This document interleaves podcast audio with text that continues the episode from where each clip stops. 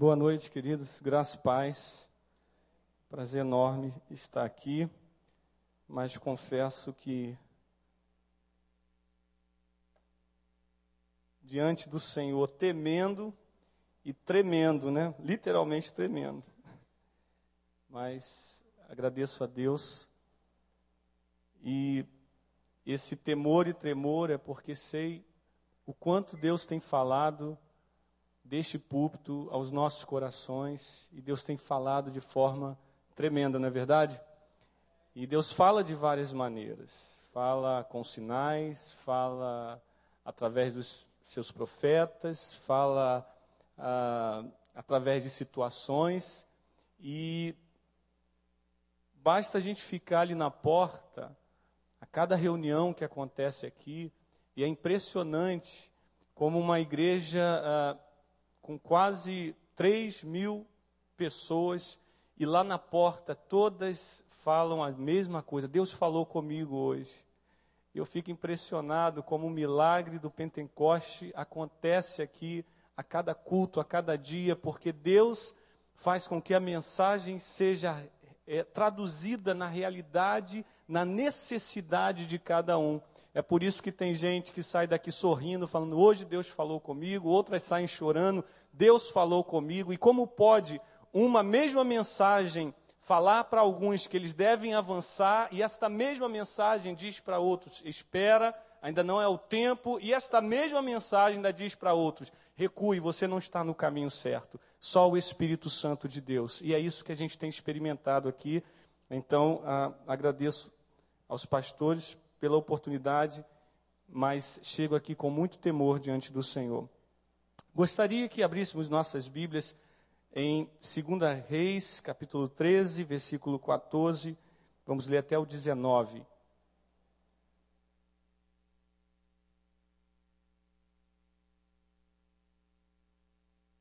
Eu gostaria de fazer um convite que vocês não ah, fechassem a Bíblia depois da leitura.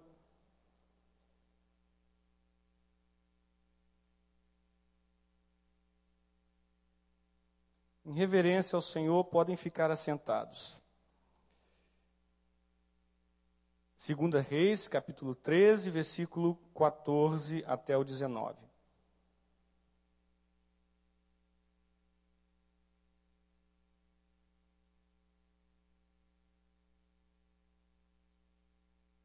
Amém? Diz assim a palavra do Senhor: Estando Eliseu padecendo da enfermidade de que havia de morrer, Jeoás, rei de Israel, desceu a visitá-lo. Chorou sobre ele e disse: Meu pai, meu pai, carros de Israel e seus cavaleiros. Então lhe disse Eliseu: Toma um arco e flechas. Ele tomou um arco e flechas. Disse ao rei de Israel: Retesa o arco.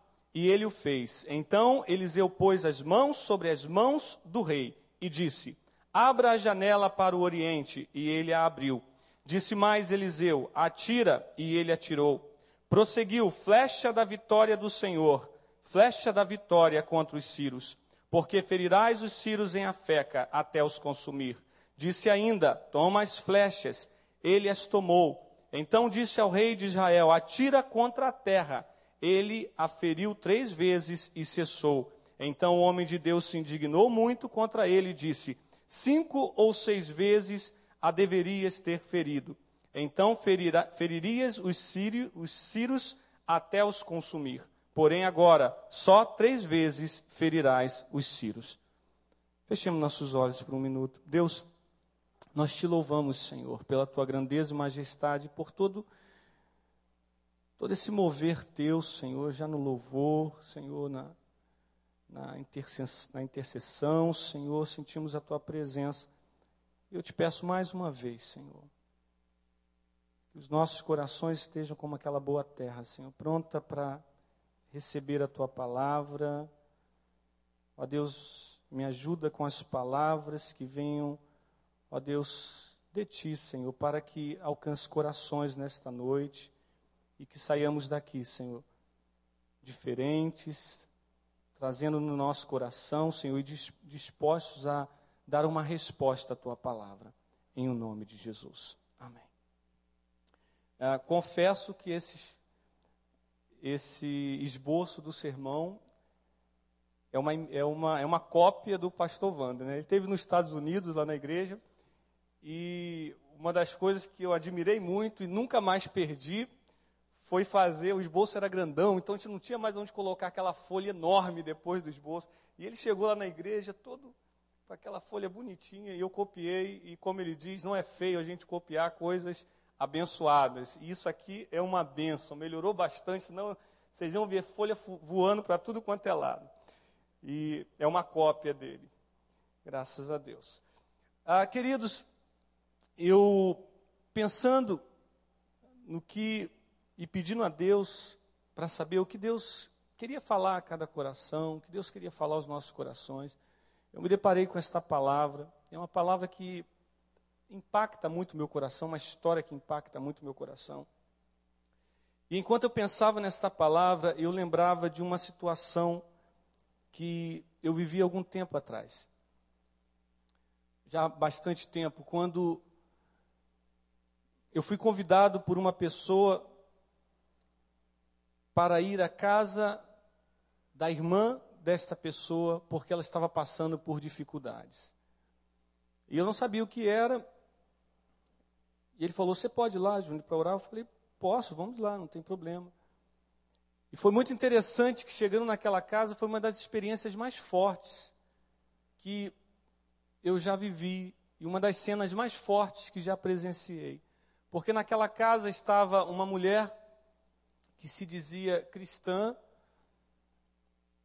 Ele disse que a irmã dele era cristã, mas chegando naquela casa estava tudo escuro, uma bagunça tremenda, tudo jogado, o chão muito sujo, como que aquela casa não tivesse sido limpa por muito tempo. Umas crianças que eram filhos daquela mulher estavam largados também. E aquilo me impressionou muito. Mas o que viria depois me impressionaria mais ainda.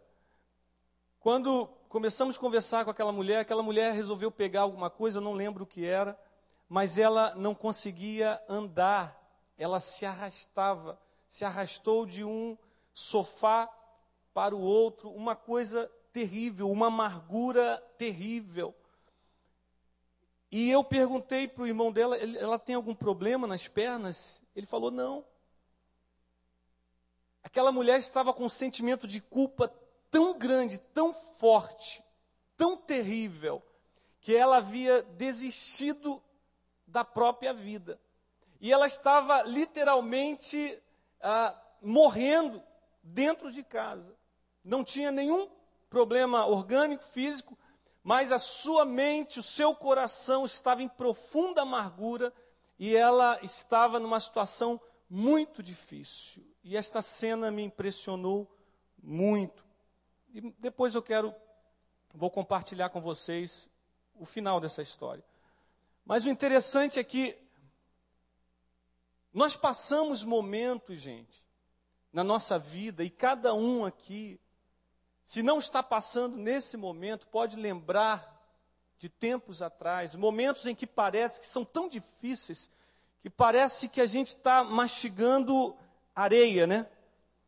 Os nossos dentes chegam, trincam, a angústia, a dor. É tão difícil, a situação é tão difícil.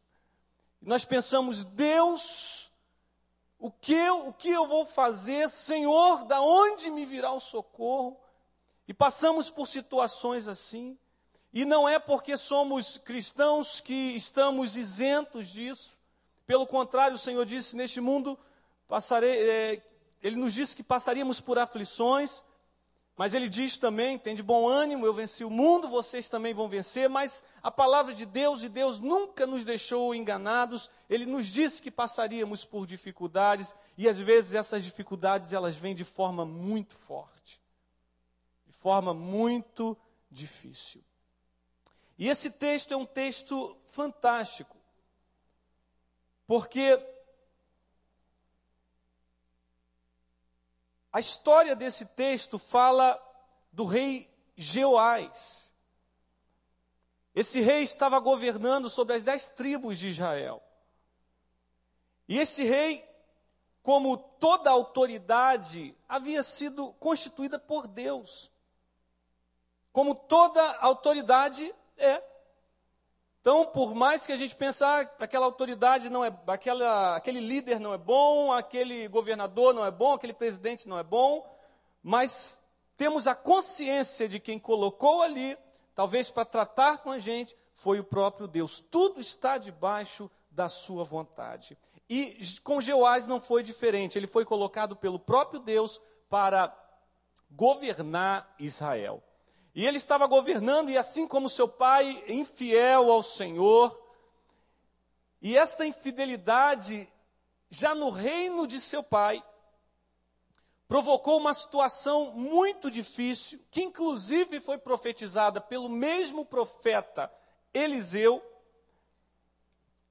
quando disse que os sírios seriam uma pedra e iriam perseguir de forma violentíssima o povo de Israel.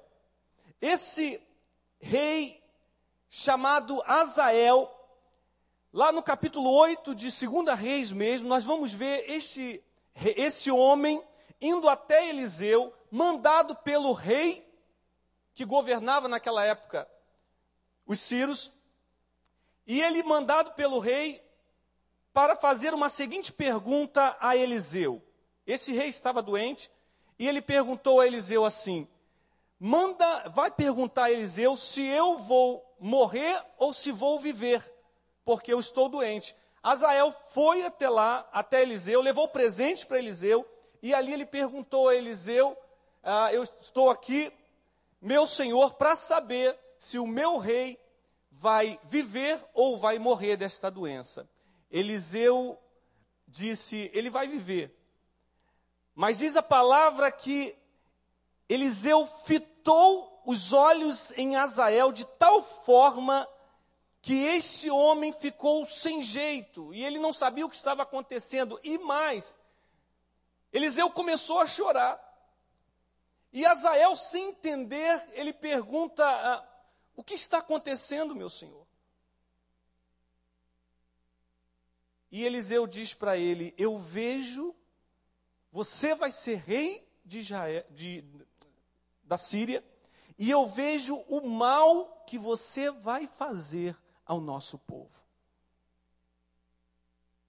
Eliseu já havia, já estava vendo como seria a perseguição dos sírios ao povo de Israel.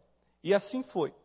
E agora Jeoás assume, seu pai morre, ele assume o reinado e ele pega ah, esta nação, recebe a coroa, mas recebe uma nação quase que dominada pelos sírios. Os sírios já estavam ali realmente perseguindo o povo de Israel de uma forma muito terrível.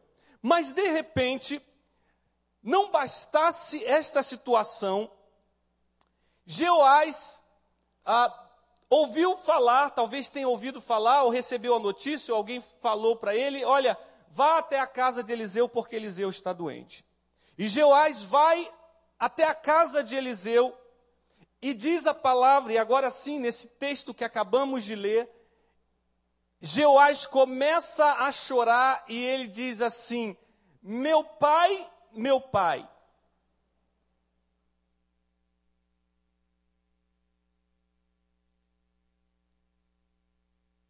Carros de Israel e seus cavaleiros. Por muito tempo eu procurei saber qual era realmente a intenção, qual era a, essa exclamação que o rei havia feito, mas lendo a Bíblia na, na linguagem de hoje foi muito interessante, que eu vi uma tradução muito, muito interessante e, e, e muito atual para a gente. Ele estava dizendo assim: Eliseu, Eliseu, meu pai Eliseu, você é como um exército. E quando a gente olha, pega aqui esse texto, esse, esse, o livro de, de, dos reis, principalmente na, na, no ministério de Eliseu, que a gente volta, a gente vê esse homem e realmente a gente diz: esse camarada era um exército sozinho. Se fôssemos falar do que este homem fez, do que esse homem representava para Israel, não daria tempo para a gente fazer esta reflexão nessa noite. Porque ele sozinho, ele bagunçava com os inimigos. Era um homem tremendo, era um homem cheio do Espírito de Deus. Numa certa feita, assim que ele recebe o ministério de Elias, ele joga, ele, ele com a sua capa, ele abre o Jordão, ele faz o machado flutuar, ele prediz que a filha da, de, da Sunamita iria nascer. Aquele homem era um homem tremendo. Mas agora, para piorar as coisas para Jeoás, quando Jeoás entra naquele quarto, naquela casa, ele vê que aquele homem que era um exército para Israel, que era como um pai, que era uma potência, como diz o pastor Marcos, para Israel, ele percebe que este homem está doente. Então as coisas que já estavam ruim, ruins, agora ficam piores e ele entra em agonia e ele fica e ele começa a chorar e ele entra quase em desespero. Este é o contexto dessa história tão tremenda que acabamos de ler na palavra do Senhor. Mas é nesse momento, e eu quero que, em nome de Jesus, gostaria que você pensasse comigo. É nesses momentos que a gente diz assim: meu Deus, o que fazer? Senhor, o que fazer? Às vezes a gente pensa até que Deus não está com seus ouvidos abertos para ouvir o nosso clamor. Naqueles momentos que a gente, a situação já está difícil, mas quando a gente pensa que não pode piorar, ela consegue piorar. E aqueles, a, a, aquelas fontes de refúgio, ou fontes que a gente considerava de, é, a, de, provi, de provisão para a gente, ou providência que a gente esperava, e de repente a gente vê que este lugar, que esta pessoa que a gente confiava, que esperava, de repente esta pessoa não pode fazer nada por nós. Aquele lugar onde esperávamos, aquela pessoa, aquele negócio, de repente nós vemos que aquilo está morrendo e não pode ah, nos socorrer naquele momento. Então o que já estava ruim fica pior ainda. E aí, o que fazer? Mas que coisa tremenda, queridos, porque Deus sempre está a escutar o nosso clamor. Ele sempre escuta. Quando nós estamos orando aqui, que é o, o momento da intercessão, a gente tem que crer que o nosso Deus está com seus ouvidos abertos para ouvir o clamor de cada um. E que coisa interessante, gente, como Deus fala justamente e de forma muito tremenda nesses momentos, né? Nesses momentos que a gente pensa que está sozinho e realmente a gente entra no quarto, a gente não quer ver ninguém, a gente entra, eh, não sabe o que fazer e de repente o Espírito Santo vem e começa a ministrar o nosso coração. De repente o Espírito Santo vem e começa a falar: Eu estou com você. Pode confiar. Pode confiar. E naquele momento começa Deus falar a Jeoás de uma forma impressionante. Deus começa a trazer uma profecia através daquele homem moribundo. Deus começa a falar poderosamente para o rei Jeoás. Eu quero dizer uma coisa para vocês em nome de Jesus. Deus fala quando Ele quer, da maneira que Ele quer, e Ele usa as situações mais adversas, e aquilo que a gente acha que não pode ser o nosso escape, Deus faz nascer dali a nossa salvação. E neste momento, Eliseu começa a falar E eu vou ter que correr um pouquinho para a gente ver toda essa cena, o que aconteceu. E a primeira coisa que Eliseu diz para o rei Jeoás, no versículo 15: a ordem de Deus para o rei foi: pegue o que? O arco. Pegue o arco e a flecha. Arco e flecha, instrumento de guerra. Arco e flecha era o, a, a arma que aquele povo usava em tempos de guerra. Então, o que Deus estava falando para aquele homem que estava passando por aquela situação terrível, para aquele homem que estava ah, desanimando, quem sabe desistindo de tudo e falando: não tem jeito, eu vou ser vencido mesmo, os sírios vão dominar mesmo.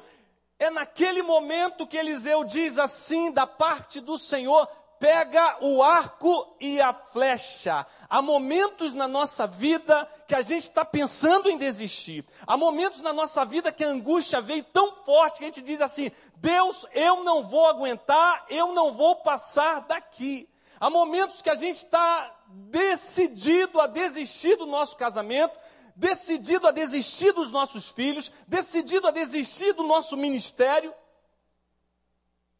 Quem sabe essa semana você não pensou, eu vou largar esse negócio de, de, de grupos pequenos, de liderança, vou falar com o pastor Paulo, é muito difícil, as pessoas são difícil, difíceis, a situação é difícil e eu não estou dando conta, e você pensa em largar, mas a palavra do Senhor, e se você crê que Deus fala, hoje Deus está falando assim: Pegue o arco e a flecha. Não é hora de parar, é hora de guerra. É hora de você colocar as mãos na, na, na arma e lutar por aquilo que Deus colocou na sua vida. É hora de você se levantar em o nome de Jesus, por mais difícil que seja a situação, você coloca a mão agora nas armas e diga assim: Senhor, eu não tenho força, mas a, sobre a tua palavra eu vou fazer o que o Senhor está, está mandando pegue o arco, pegue a flecha, e porque você vai precisar. E o Senhor tem grandes coisas a fazer na sua vida. Eu lembro de um filme, você lembra também, não sei se você ah,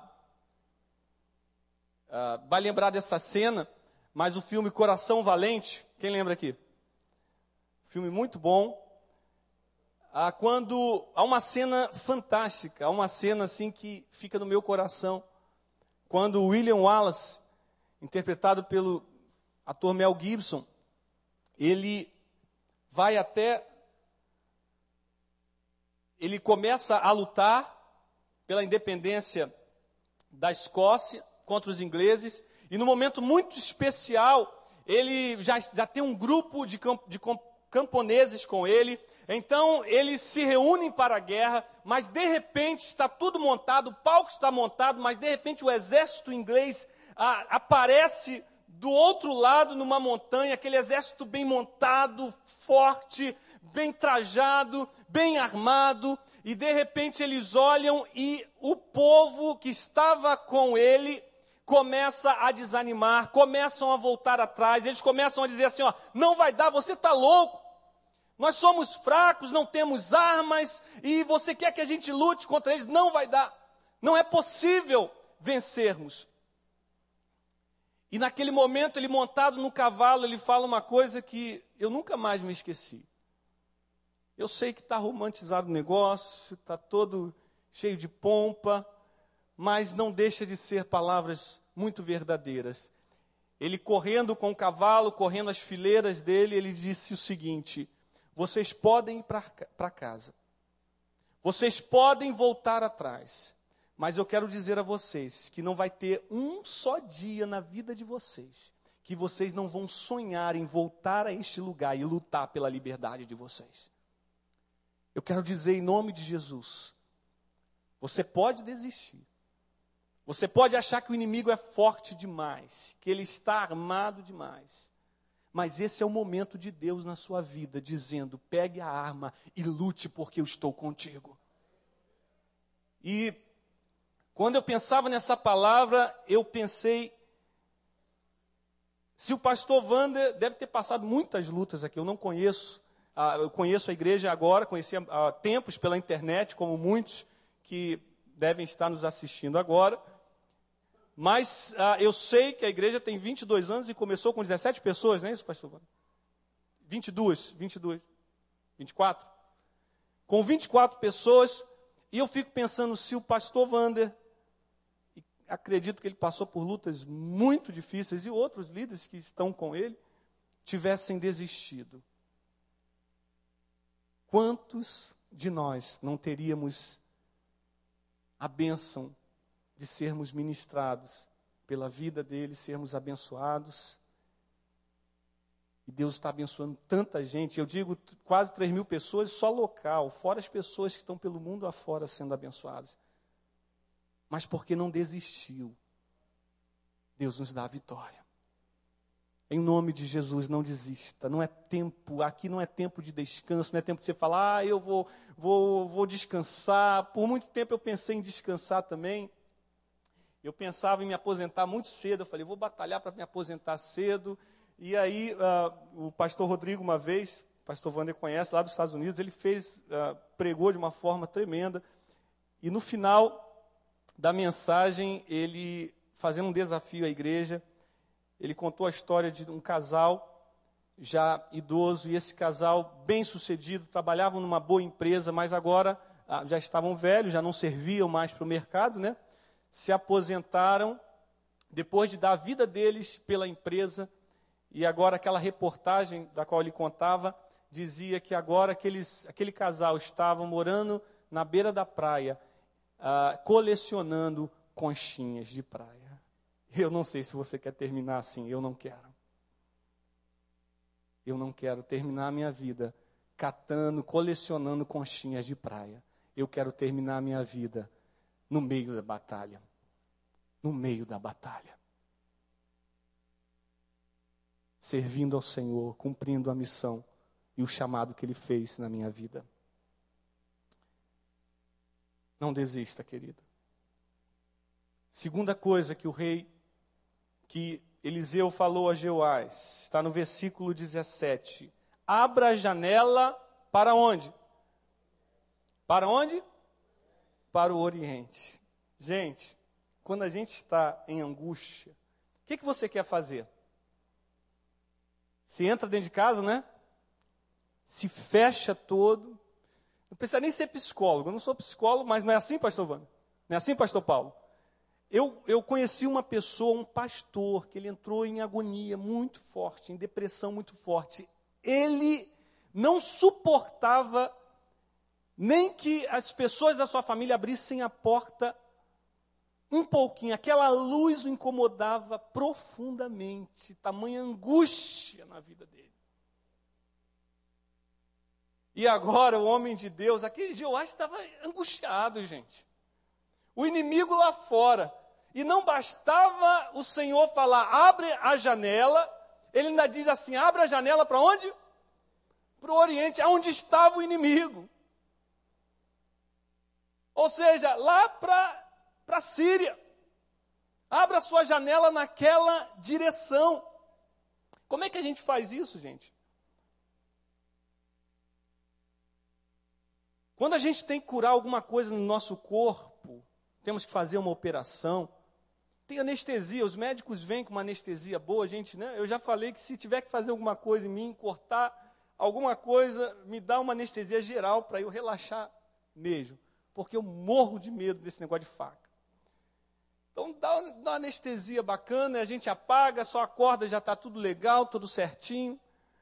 Pelo menos é o que a gente espera. Mas quando a gente fala de tratar a alma, existe anestesia, pastores? Não existe, né, pastor? Não existe anestesia, você tem que enfrentar. Abra a janela. É a palavra do Senhor.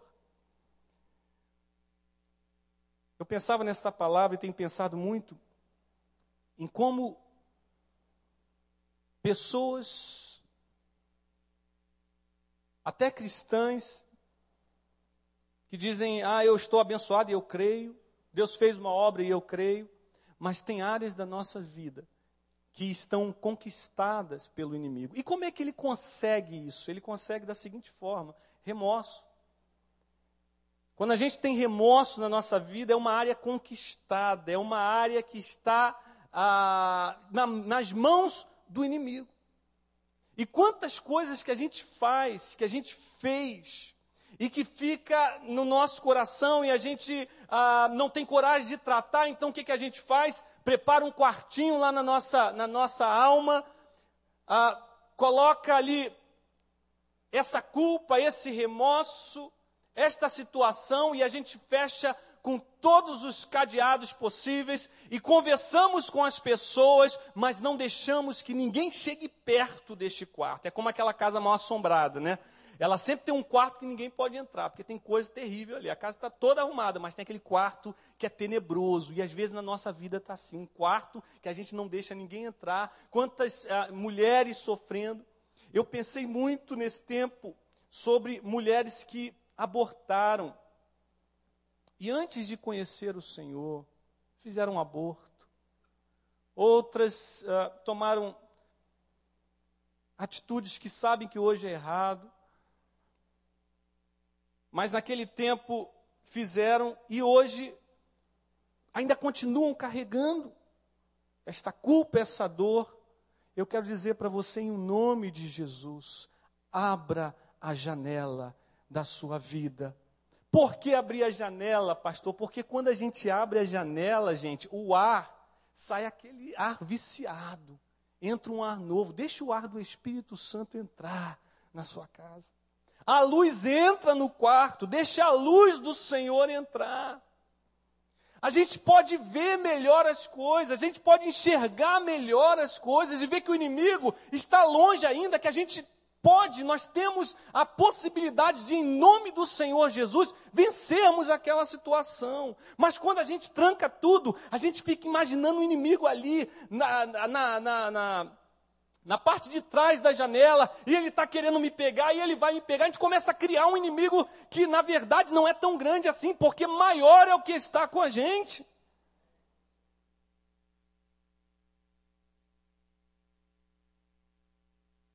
Quero dizer para vocês, em nome de Jesus, que é desta dor que Deus traz a libertação, traz a bênção para a gente. Se você abrir a janela, é dali que Deus vai agir. Eu lembro de Joquebede e Moisés, e eu penso sempre quando Faraó deu aquela ordem de matar todas as crianças do sexo masculino, ah, depois que as parteiras não deram conta do recado, ele mandou que os soldados jogassem as crianças aonde? No rio? No rio? Nilo. Joguem as crianças no rio Nilo do sexo masculino, para que esse povo não cresça mais. E quando ele faz isso, é nesse contexto que Moisés nasce. E quando Moisés nasce, a mãe de, a mãe de Moisés, Joquebede, ela consegue esconder a criança por pelo menos três meses, mas depois de três meses ela percebe que não dá mais, a criança chora alto, não dá mais para esconder. E aonde ela coloca essa criança? No rio Nilo. Pense o que é o coração, como ficava o coração de uma hebreia quando olhava para aquele rio. Principalmente se ela tivesse grávida, não tinha ultrassonografia. Hoje eu sei que meu baby é Samuel. É homem, graças a Deus. É um varão. Mas naquela época não se sabia, então a mulher tinha que viver com essa angústia, sem saber qual era o sexo da criança, e se fosse homem, seria jogado naquele rio. Mas Joquebede coloca Moisés justamente, ela entregou completamente a Deus. Ela disse: Deus, eu não posso com esta situação. E quando a filha de Faraó pega Moisés no cesto, ela diz assim: ele vai se chamar Moisés, porque do rio, das, porque das águas, obrigado, foi tirado. Sabe o que isso mostra para gente? Que do rio da morte, do rio do desespero, Deus tirou salvação para Israel. Glória a Deus. Glória a Deus. E dessa situação que você está passando, é da onde de repente Deus vai tirar, mas a gente tem que entregar, a gente tem que abrir a janela e falar: Senhor, eu não posso, eu tenho medo, mas eu vou abrir essa janela. Terceiro lugar, já vou terminar, queridos. Use as flechas da vitória do Senhor, porque agora Eliseu diz: agora você aponta para fora e atira. E enquanto ele atirava, usava essas palavras: flecha da vitória do Senhor flecha da vitória contra os Círios. Glória ao nome do Senhor. Sabe por quê? Porque Eliseu não disse para o rei: flecha da vitória da minha experiência, flecha ah, do meu senso de, de, da minha clareza numa batalha, flecha ah, dos meus amigos que podem me ajudar, flecha ah, da minha força, não, flecha da vitória do Senhor. As nossas armas contra o inimigo são dadas pelo Senhor dos exércitos. Flecha da vitória do Senhor. E que coisa tremenda! O, o, o, fundador da Jocum, ele fala uma coisa fantástica, escrevendo um livro e contando uma biografia sobre ah, quando ele montou e fundou a Jocum. E ele fala um negócio tremendo. Ele diz assim: a arma do crente nunca é a arma do inimigo. A nossa arma nunca é a arma do inimigo. Se ele vem com ódio, nós lutamos com amor. Se ele vem com mentira, nós vamos contra ele com a verdade. As nossas armas não são carnais, mas são espirituais e poderosas em Deus para destruir fortalezas. Louvado seja o nome do Senhor. A tua flecha, querido, nessa batalha não são suas, não é a sua experiência. Eu vi uma mãe numa entrevista falando uma coisa interessante. Ela dizia assim: ela estava muito feliz. Uma criancinha havia aprendido duas palavras, o seu filho. Ele aprendeu a falar mamãe e Google. Ela estava super empolgada, muito feliz com aquilo. Por quê? Porque tudo que a gente precisa, tudo que a gente quer saber, a gente vai para o Google, a gente pergunta lá como é que eu faço isso, como é que eu faço aquilo, e começamos a levar a nossa vida e sempre perguntando ah, na internet o que devemos fazer para o meu casamento, como ter um casamento bom. Tá, tá, tá, digitamos lá, não é assim, pastor Paulo? E nós temos o Casados para Sempre aqui, que é a arma da vitória do Senhor. É o que o Senhor tem para nós, é a forma como Ele dá para nós, e é isso que nós vamos pegar, e é isso que vai dar a vitória na nossa vida, e vamos reconquistar a área que foi perdida na nossa vida. E eu fecho essa mensagem com o quarto ensinamento: vença seu pior inimigo. Agora, Eliseu dá uma outra orientação ao rei Jeoás. Quem é que pode me ajudar? E qual é a orientação que ele dá? Atira na atira na terra. Esse aqui eu quero usar as palavras do pastor Wander que fala, é, ele usa quando o texto é difícil. Esse é um texto muito difícil de se interpretar.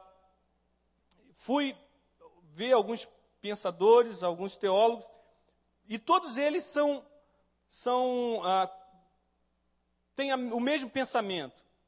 Porque Eliseu se irritou depois que aquele homem, depois que o rei feriu a terra apenas três vezes. E o, Eliseu se irritou e falou: Por que você não feriu pelo menos cinco vezes? Se você ferisse cinco vezes, pelo menos, ou seis, você venceria os sírios até os consumir. Mas porque você feriu apenas três vezes, você vai vencê-los apenas três vezes. E depois eles vão, é, vão ah, ter vitória sobre vocês novamente. E ah, isso me, incomodava muito esse texto, porque eu pensava, Senhor, ah, se fosse o número 7, seria ele atirar todas as flechas. A gente pensa em totalidade, né? A gente começa a pensar em totalidade. Se fosse atirar todas as flechas, ele fala, ok, mas ele atirou três. E, os, e, e Deus, através de Eliseu, se irritou com ele e disse cinco ou seis. E isso me, me trazia muitas perguntas. É claro que faltou fé, definitivamente faltou fé para ah, usar ali em nome de Jesus todas as flechas que ele tinha, a flecha da oração, a flecha ah, da palavra de Deus, ele fazia tudo aquilo que Deus coloca diante de nós, que são nossas armas contra o inimigo, mas ele feriu três vezes, e agora Eliseu diz: deveria ter ferido cinco ou seis. E numa noite eu perguntei ao Senhor: Senhor, por que isso? E Deus perguntou para mim, Júnior, o que é a terra? Eu falei, Senhor, terra é terra, terra é pó, terra é barro. Ele disse, de que você é formado? Eu falei, do barro. Veja que ele não tem que atirar para fora, mas atirar lá dentro, dentro da casa. E qual é as, os sensores que você se comunica com o mundo físico? nós temos cinco sentidos. O que, que Deus estava falando ali? Deus estava falando, rei, fira, mate os seus sentidos naturais que te impedem de ver as maravilhas do Senhor. Ele tinha aquele gesto de ferir a terra era ferir a sua visão míope, aquele gesto de ferir a terra era ferir a sua audição, que a gente está ouvindo as pessoas falar, não vai dar certo, você não vai conseguir. Fira isso e comece a ouvir com a, os ouvidos do Senhor. Aquele sentimento que a gente tem quando alguém nos toca, a gente fala, chega, me arrepiei todo, né? Essa pessoa deve ser macumbeira, porque ela me tocou, me arrepiei. Não, não tem mais isso. Nós vivemos agora pelos sentidos que o Senhor nos dá. E por que seis vezes? Isso aqui eu não quero fechar. Mas eu acredito que existe uma outra sensação que a gente se comunica com essa com o mundo físico, que é aquelas aquele sentimento que às vezes uma mãe tem, né, que fala assim: "Nossa, estou sentindo um aperto no coração, estou sentindo até esse sentimento que a gente diz assim, que acha, eu acho que não, não vai dar certo, ele tem que ser levado até a cruz, ele tem que morrer, e os nossos sentimentos têm que dizer assim para nós: posso todas as coisas naquele que me fortalece. Para terminar, quem já ouviu falar em Samua? Quem já ouviu falar em Samua? Só os pastores não vale, tá? Quem já ouviu, só não fala, só levanta a mão. Safate, quem já ouviu falar? Safate, né? Safate. Tem gente lá que já ouviu, os pastores não vale. Quem já ouviu falar em Gigal? Gi, Gi, Geal. Pauti. É. Aí, Tamar, tá vendo, Tamar? Gadi. Ou Gad. Amiel. Setur. Levanta a mão, gente. Nabi. Quem já ouviu falar em Josué e Caleb? Esses dez nomes que eu falei foram os dez espias que foram ver a terra. E eles desistiram, largaram as armas no meio do caminho e disseram: Nós não poderemos vencer. Em nome de Jesus, pegue as armas e faça como Josué e Caleb. Posso todas as coisas, porque é o Senhor que nos dá a vitória. Que Deus nos abençoe, queridos.